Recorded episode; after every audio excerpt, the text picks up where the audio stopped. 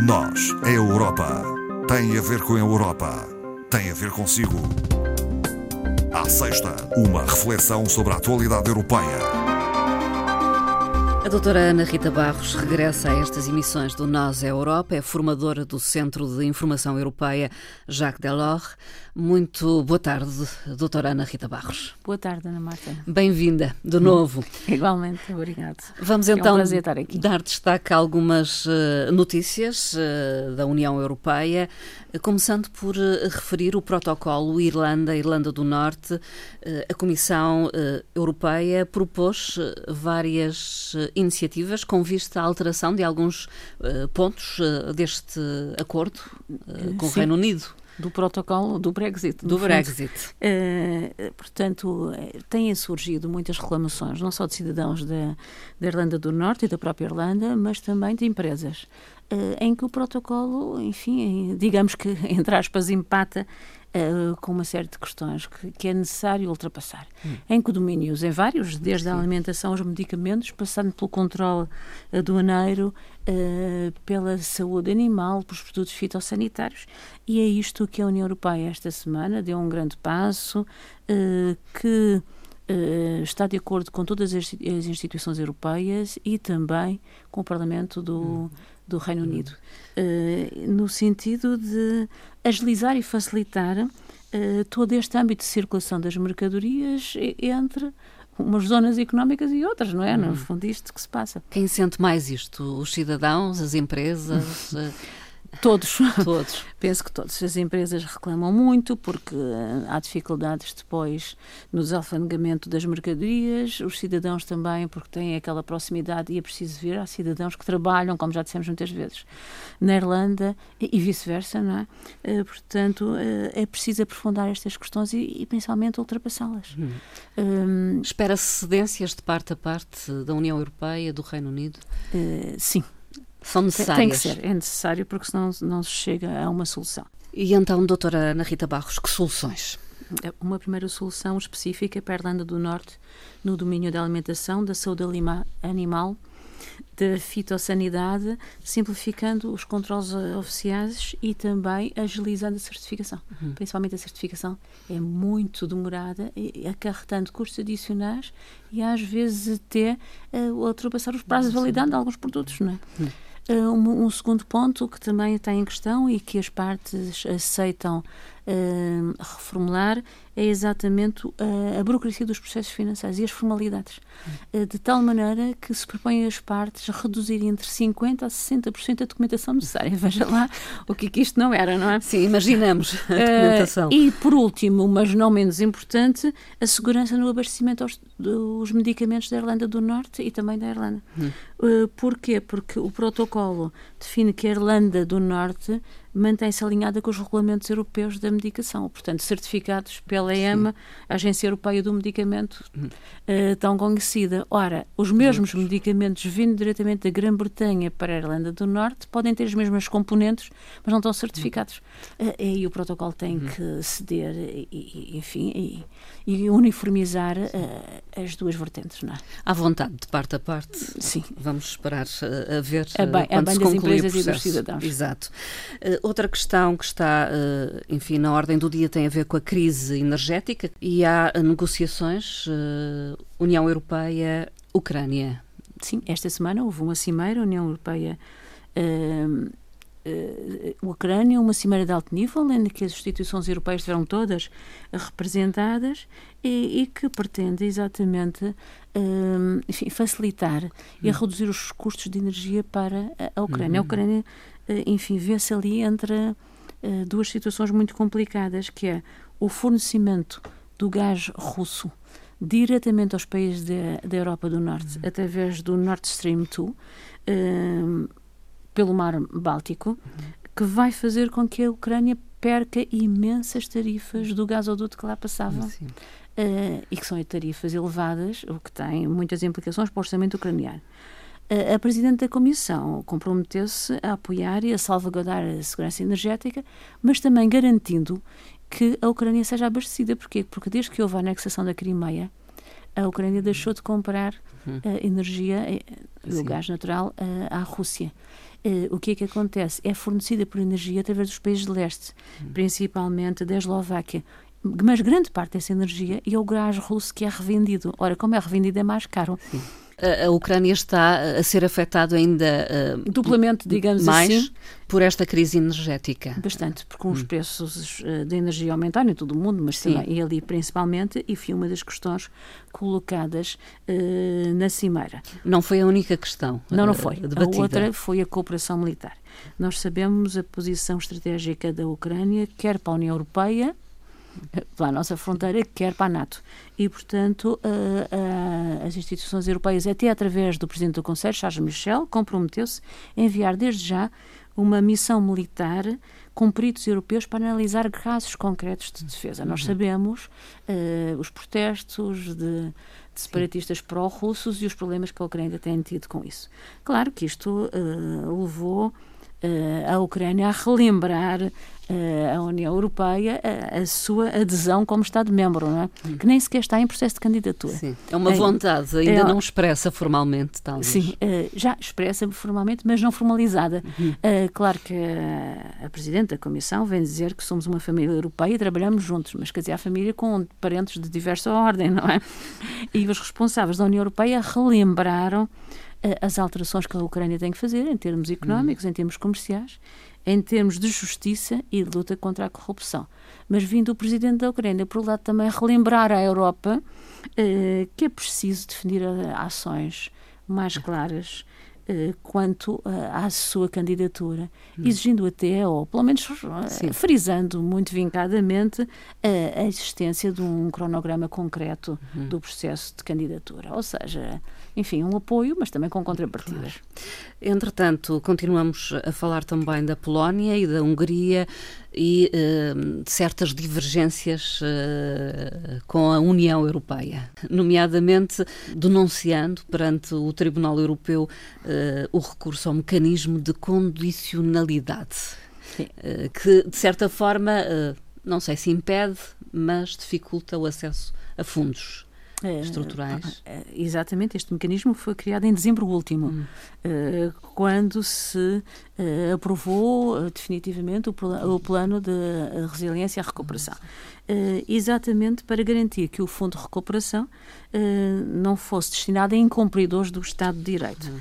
Ora, as instituições de frente a frente, as instituições europeias a dizerem que os Estados, eh, enfim, não respeitam determinados Sim. valores do Estado de Direito e, e, os Estados a dizerem que não, que não é, não é essa a questão, que é uma questão política e não uma questão de norma uhum. orçamental. Uh, o Tribunal Europeu terá que decidir se um instrumento é contrário ao direito uhum. comunitário, uh, como afirmam os Estados-membros e como foi explicitamente decidido pelo Tribunal Constitucional Polaco, ou se de outra forma, uh, não o será. Uh, veremos o que, é que o Tribunal eh, Europeu decide, mas é, é, importante este contraponto, porque tem havido posições quase radicais, Sim. principalmente da parte de um dos Estados-membros, o caso da Polónia. É um braço, de, um braço de ferro, de ferro.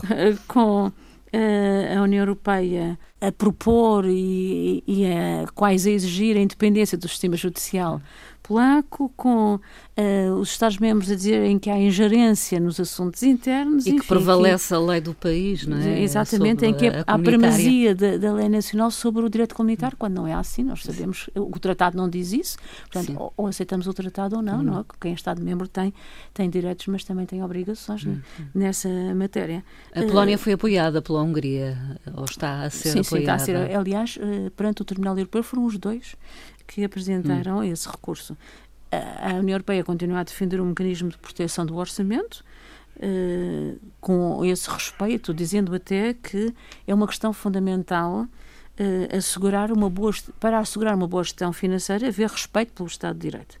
Uh, mas recordemos, e não é displicente afirmarmos, que os planos de recuperação e resiliência destes dois Estados-membros uhum ainda não foram uhum. aprovados definitivamente com uma aprovação positiva pela União Europeia. Portanto, uhum. eu penso que isto também eh, deve Sim. ter alguma interferência nesta tomada de, de posição dos dois Estados. Uhum. Outro tema, eh, a Comissão incentiva projetos culturais nas uh, regiões ultraperiféricas. Nós somos uma região ultraperiférica. Exatamente. Portanto, a Comissão lançou três convites à apresentação de projetos para apoiar artistas e instituições culturais nas regiões ultraperiféricas europeias. O objetivo é promover o património cultural riquíssimo destas regiões, através da divulgação em eventos, em mobilidade profissionais, em exposições e em conferências. O montante do apoio é de 500 mil euros, portanto meio milhão de euros, sendo um dos critérios de seleção elegíveis nos projetos o recurso a tecnologias digitais aplicados à, à cultura. À cultura. Acho que podemos ainda relembrar que está aberto desde julho Uh, e que termina no dia 4 de novembro, uma consulta pública sobre a nova abordagem estratégica das regiões uhum. ultraperiféricas, que apelamos aos cidadãos a participar. Uh, a participar, uh, nós uh, aqui, residentes na Madeira e no Porto Santo, e não só, de todas as outras regiões há aqui um link longo. através do qual podem eh, participar ou aceder a essa consulta eh, pública. Eh, é, é extenso, não vamos aqui uh, dizê-lo, mas podemos, por exemplo, uh, deixar nota de que se contactarem o Europe Direct, por exemplo, estará lá uh, essa informação e no RTP Play, quando publicarmos esta conversa, vou deixar também a nota deste endereço eletrónico. Nós para que possam aceder à consulta pública. Nós agradecemos. É? é? A consulta é em inglês. É pena, porque as regiões ultraperiféricas são três Estados-membros, Portugal, Espanha e França, mas em inglês é a, é a língua universal de trabalho. Enfim, é, é, simples, nesse aspecto é simples. É mais difícil aceder do que preencher. Hum. Doutora Ana Rita Barros, vamos a alguns uh, dados sobre uh, a região europeia e uh, as médias etárias. Etárias. Portanto, foram divulgados por Eurostat. Há populações mais envelhecidas. A média de etária europeia é de 43,9 anos. há regiões muito envelhecidas na Europa Uh, curiosamente situam-se na Alemanha, ali na região da Saxónia, na Ligúria, na Itália. São uh, regiões onde a média etária ultrapassa os 50 anos. Uh, as, por curiosidade, as regiões mais jovens, jovens. são as ultraperiféricas. Sim. Sim. a mais jovem de todas, uh, Mayotte, a região francesa, e a Guiana. Mayotte, por curiosidade, tem uma média de 17,7 anos, não é? Uhum. Tudo uma grande juventude, não é? Sim. Uh, também em Portugal, uh, as regiões ultraperiféricas não são exceção. Hum. região ultraperiférica com a média mais baixa, 40,2 anos, os Açores, nós, nós Madeira a seguir, com 43,2. Uh, em termos de Portugal, a área metropolitana de Lisboa está nos valores médios, as zonas mais envelhecidas portuguesas, o Alentejo okay, e o centro interior. Uh, enfim, é interessante para quem se interessa por estes problemas uhum. demográficos, porque isto tem muito a ver não só com o envelhecimento, mas, os, mas também com os fluxos migratórios dos jovens Sim. dentro da União Europeia, uhum. o que é interessante ver uh, e tem, e tem correlação com outras Sim, implementação de políticas de saúde, políticas sociais, de saúde, segurança social uh, de equilíbrios orçamentais, de trabalho, enfim, de mão de obra. São muitas questões que estão aqui envolvidas, mas é muito interessante. O, o, tem um cronograma interativo onde nós podemos carregar e ver as diversas regiões, que são imensas, Sim. não é?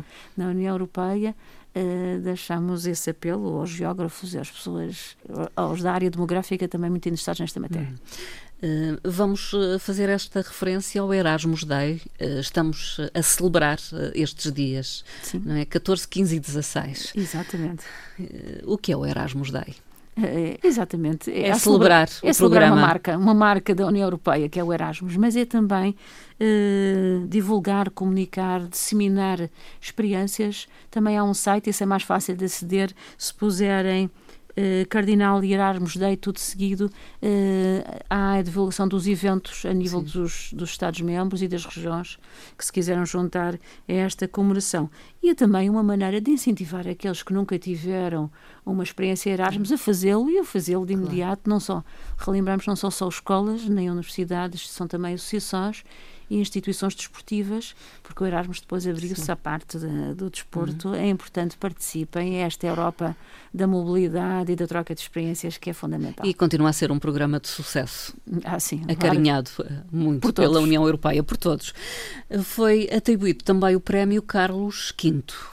O Prémio Carlos V foi instituído em 1995 pela Fundação Europeia Ibero-Americana EUST e foi atribuído esta semana uh, a uma conhecida líder europeia, Angela Merkel, a chanceler de, alemã, que está de saída. Sim, que se retira uh, agora. Foi atribuído pelo pelo rei de Espanha, pelo atual Filipe VI, e este prémio destina-se a reconhecer eh, personalidades, iniciativas, instituições que se destacam na Europa eh, nos planos cultural, científico, histórico e também eh, político. Desta vez, hum. o prémio foi atribuído a Angela Merkel. E uma mulher que se destacou nos últimos anos, não, a líder da União até, Europeia. Até conseguir o consenso no plano de recuperação e resiliência que há pouco falámos. E nem a propósito, a doutora Ana Rita Barros termina evocando uma frase de exatamente, Angela Merkel.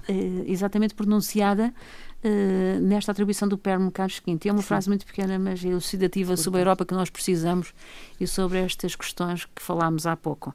Uh, segundo Angela Merkel, na sua alocução, a refere a Europa só será forte se se mantiver unida. Hum.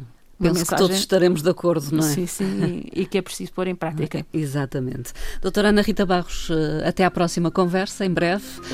Muito obrigada. Muito obrigada, Roberto.